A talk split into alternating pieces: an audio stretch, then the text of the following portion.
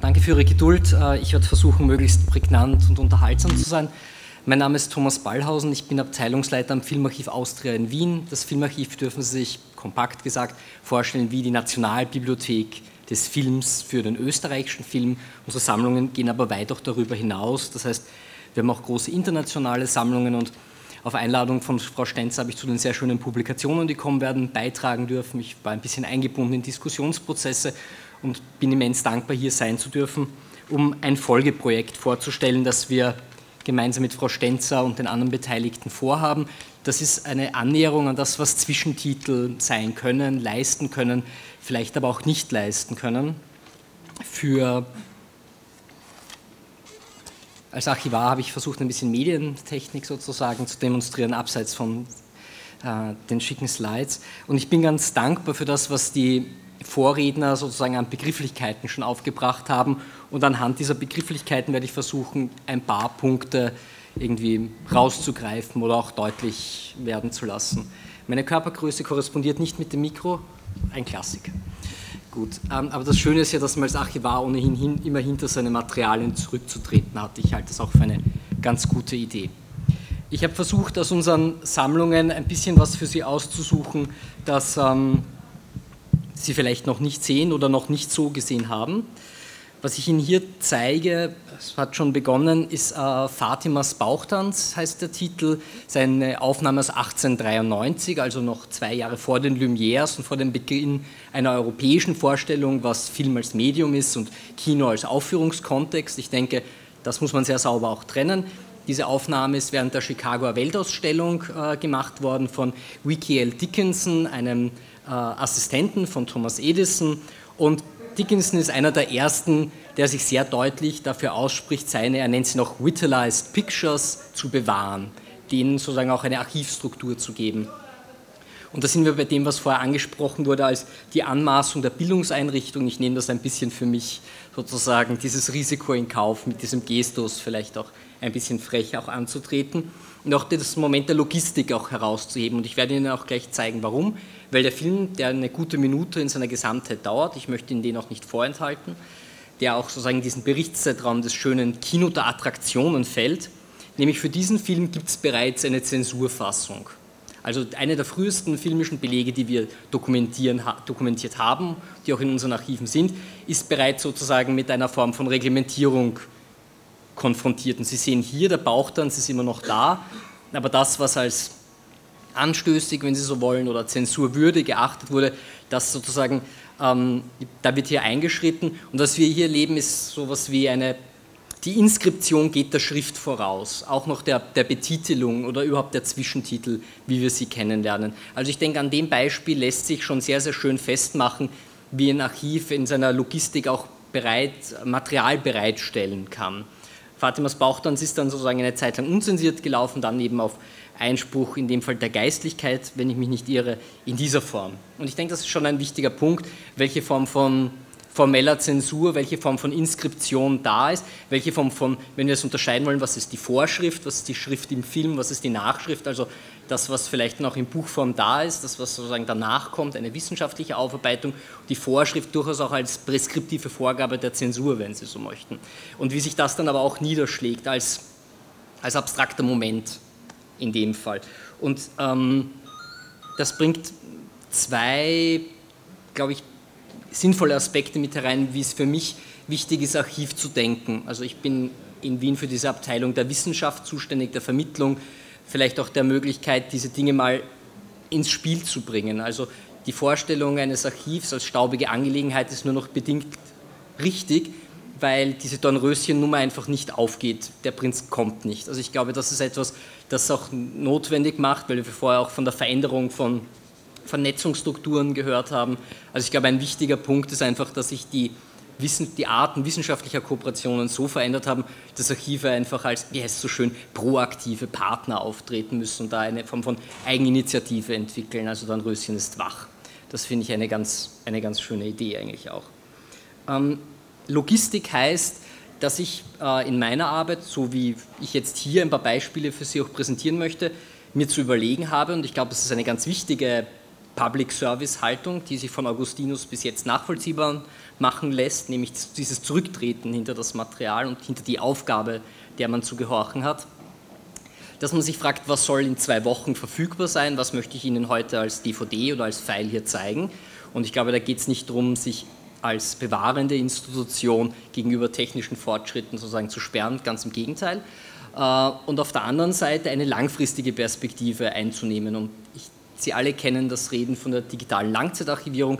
Wenn etwas 50 Jahre als Langzeitarchivierung äh, ansetzt, dann kann ich darüber nur ein bisschen lachen. Ich glaube, das ist nicht das, was eine generationsübergreifende Bewahrung leisten können sollte, leisten muss, möchte ich eigentlich auch schon sagen.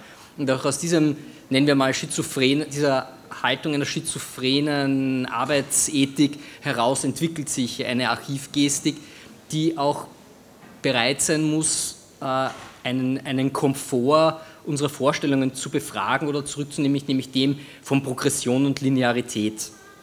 Ähm, wenn man so schöne Bücher ansieht wie David L. Martins uh, Curious Visions of Modernity, ein ganz großartiges Buch aus 2011, wo es eigentlich um Wunderkammern geht.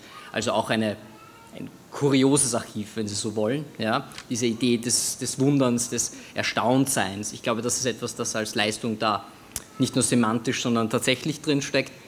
Macht sich Martin für drei Aspekte stark. Einerseits er sagt, er interessiert sich für jede Form von Körper. Ich denke, das hat das Beispiel ganz schön gezeigt. Und Körper dehnt er hier auch in, aus in den Bereich von der physischen Beschaffenheit des Mediums. Das finde ich wichtig, dass man das nicht vergisst, dass man sich aber technischen Neuerungen sozusagen auch bewusst ist, auch gerade als Institution, die in so einem Dazwischen zu stecken hat, ja, mit der Verpflichtung gegenüber der Sammlung und einer Verpflichtung gegenüber der Öffentlichkeit und der Idee, was soll ich heute parat haben und was soll in 100 Jahren vom filmischen Erbe noch über sein.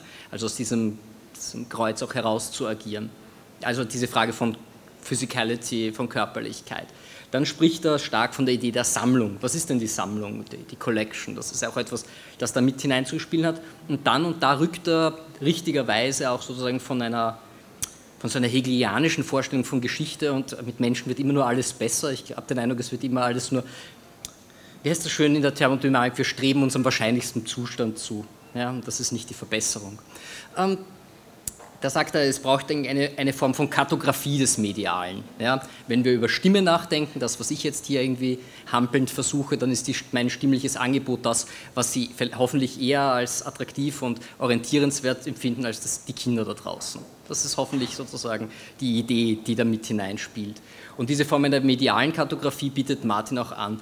Und das heißt, wir, können, wir sind in der Lage, wenn wir Archivgut und nicht zuletzt auch, wenn wir über die Art und Weise, wie zwischen Vorschrift und Nachschrift die Schrift im Film auftaucht, welche Funktionen die einnimmt und Typologien sind immer so ein bisschen so eine heikle Angelegenheit, nennen wir es mal höflich so.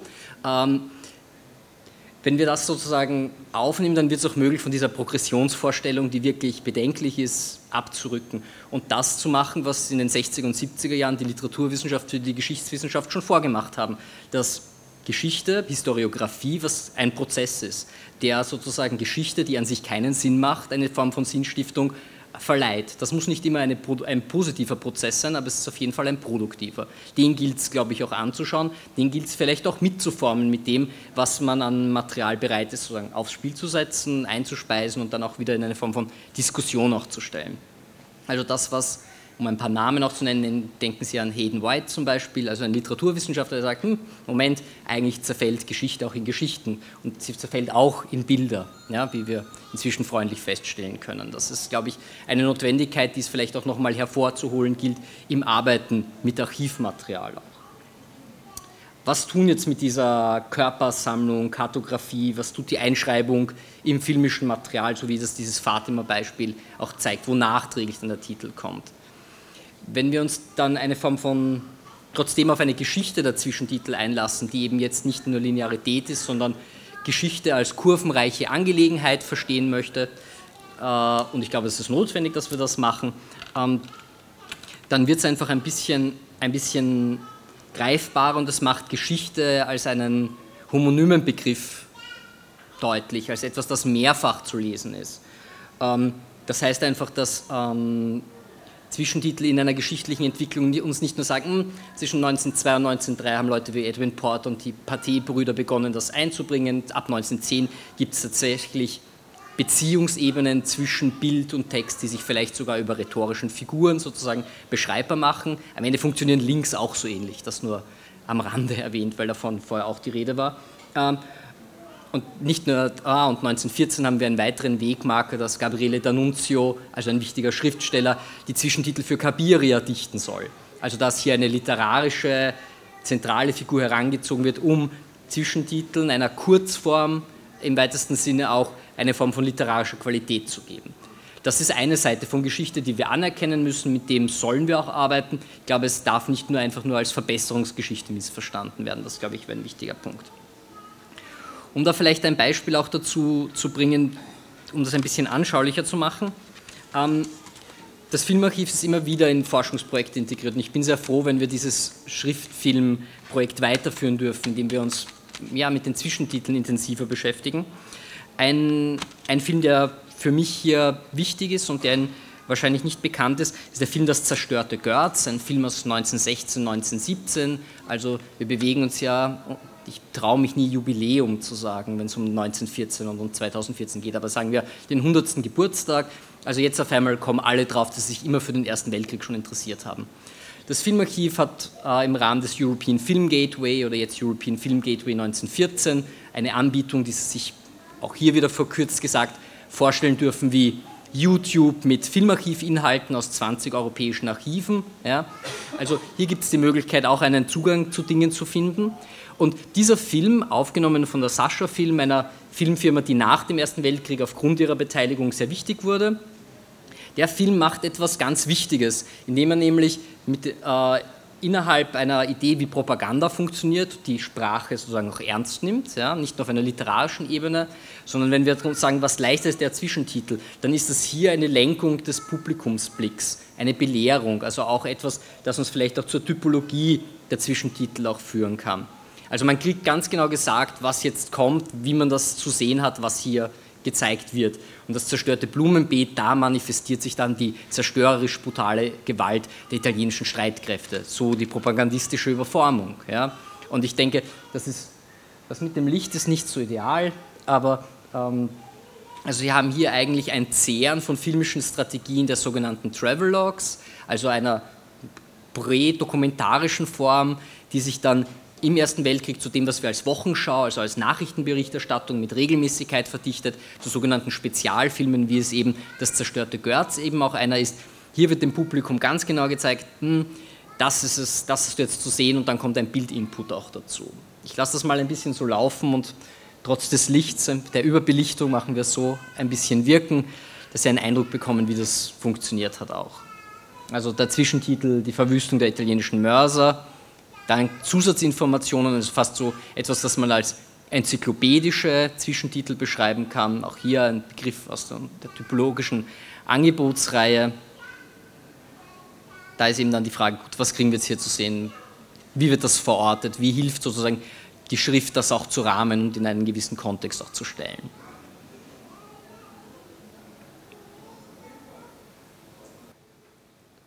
Ich habe Sie haben einen Eindruck bekommen. Filme dieser Art werden eben auch im, im, European Film Gateway, das Sie auch frei ansehen können, zugänglich sein. Das ist eine Subseite von Europäer, das wird Ihnen wahrscheinlich vertraut sein. Also da gibt es wirklich eine Menge sozusagen auch filmischen Materials zu holen. Und das vielleicht auch nochmal zu betonen, um klarzumachen, wie wichtig Film als Quelle auch sein kann. Wenn man sich Logfile-Analysen von Europäern anschaut, ich meine, das ist ein Angebot mit 18 Millionen digitalisierten, äh, Zugang zu 18 Millionen digitalisierten Objekten, dann sind ungefähr 2% davon audiovisuelle Materialien, aber äh, audiovisuelle Materialien werden zehnmal häufiger angeklickt in diesen Raten als ein digitalisiertes Buch. Also ich denke, das sagt auch etwas, wie wir mit Quellen umgehen, wie wir die sozusagen in einen neuen Kontext auch setzen und das macht dann plötzlich auch Diskussionen, oh, Diagrammatik und all diese Dinge auf einer wissenschaftstheoretischen Ebene gleich sehr viel plausibler. Um Sie nicht noch lang zu, weiter zu strapazieren, komme ich auch schon zu meinem letzten Beispiel. Das möchte ich ein bisschen mit dieser Idee der Typologie auch verknüpfen. Ähm, was leisten denn Zwischentitel? Sie erklären, sind sie diegetisch, sind sie nicht diegetisch? Es gibt ja verschiedenste Angebote, das werden wir uns versuchen im Rahmen auch einer Tagung, die wir im Filmarchiv dann durchführen werden mit äh, Frau Dr. Stenzer und ähm, ihrem Team, das ist mir wichtig, dass man das ein bisschen näher anschaut, nicht nur anhand von Beispielen, sondern auch das Risiko dieser Typologie auch eingeht. Und ein für mich ähm, oder zwei Aspekte scheinen mir da besonders wichtig. Einerseits, der Zwischentitel ist sowas wie ein narrativer Shortcut. Und um Ihnen da ein Beispiel zu geben, denken Sie an andere sequentielle Erzählformen wie einen Comic. Sie alle kennen die Peanuts, ja? Gut, drei, Zeil, drei Bilder, ein klassischer Funny-Comic. Und wenn Sie Snoopy sehen, dann ist sozusagen durch die Art und Weise, wie hier narrativ markiert ist, wie das mit einer Schrift auch verbunden wird, ist uns klar, ist er jetzt ein Schriftsteller, ist er der Pilot einer Sopwith Camel, ist er ein Fremdenlegionär, ein Vorsinderneuf. All diese Dinge werden da plötzlich möglich und da ist eine Schriftleistung mit drinnen. Auf der anderen Seite, und das ist für dieses Abschlussbeispiel aus 1923 relevant, wird deutlich, wie eine Form von Hybridleistung vermittelbar wird, indem das Publikum auch direkt adressiert wird. Ähm, die über den Zwischentitel gespielt wird. Das heißt, wir haben einerseits in dem Fall eine narrative Handlung, aber auch eine belehrende Funktion. Das Beispiel, das ich für Sie ausgesucht habe, ist der Film 19, äh, Narkotika aus 1923 mit dem sehr schönen Untertitel Die Welt der Träume und des Wahnsinns. Ein Film, der sozusagen einerseits, wir haben es vorher gesehen, stark Legitimation erzeugt, indem der Film vor vielen, vielen wichtigen Institutionen wie dem Völkerbund gezeigt wurde, wo auf die medizinischen sozusagen Fachkräfte hingewiesen wird und deren Mitwirkung der Film äh, entstanden ist. Und dann sind wir bildlich durchbrochen und dann schriftlich gestützt in einer Krimi-Handlung, die sozusagen diese Form von belehrender Wirkung, dass Drogen schlecht sind äh, und dass man das auch in einem Film so vermitteln kann, das ist ganz, ganz plötzlich dann da. Also da haben wir dann die Einführung der Figur, so ein fast melodramatischer Gestus, der sich damit auch verbindet. Ja, und sozusagen, da haben wir dann diesen Übergang der direkten Publikumsadressierung und der Film endet auch mit insgesamt vier langen Texttafeln der direkten Belehrung des Publikums, dass das, was man da zu sehen kriegt, dass diese Krimi-Handlung und der Absturz eines Alkoholikers und die Rettung einer Morphinistin, dass das nicht nur einfach Unterhaltung wäre, sondern das sind wichtige Beispiele und man stünde doch eigentlich permanent vor einem Abgrund. Ähm, ich stehe jetzt vor dem Abgrund eines, eines kleinen Endes. Ich hoffe, ich konnte Ihnen einen kleinen Eindruck vermitteln, habe sozusagen versucht, ein paar, auf ein paar Punkte einzugehen, die heute schon zu hören waren. In dem Sinne ein hektisches Dankeschön von meiner Seite. Applaus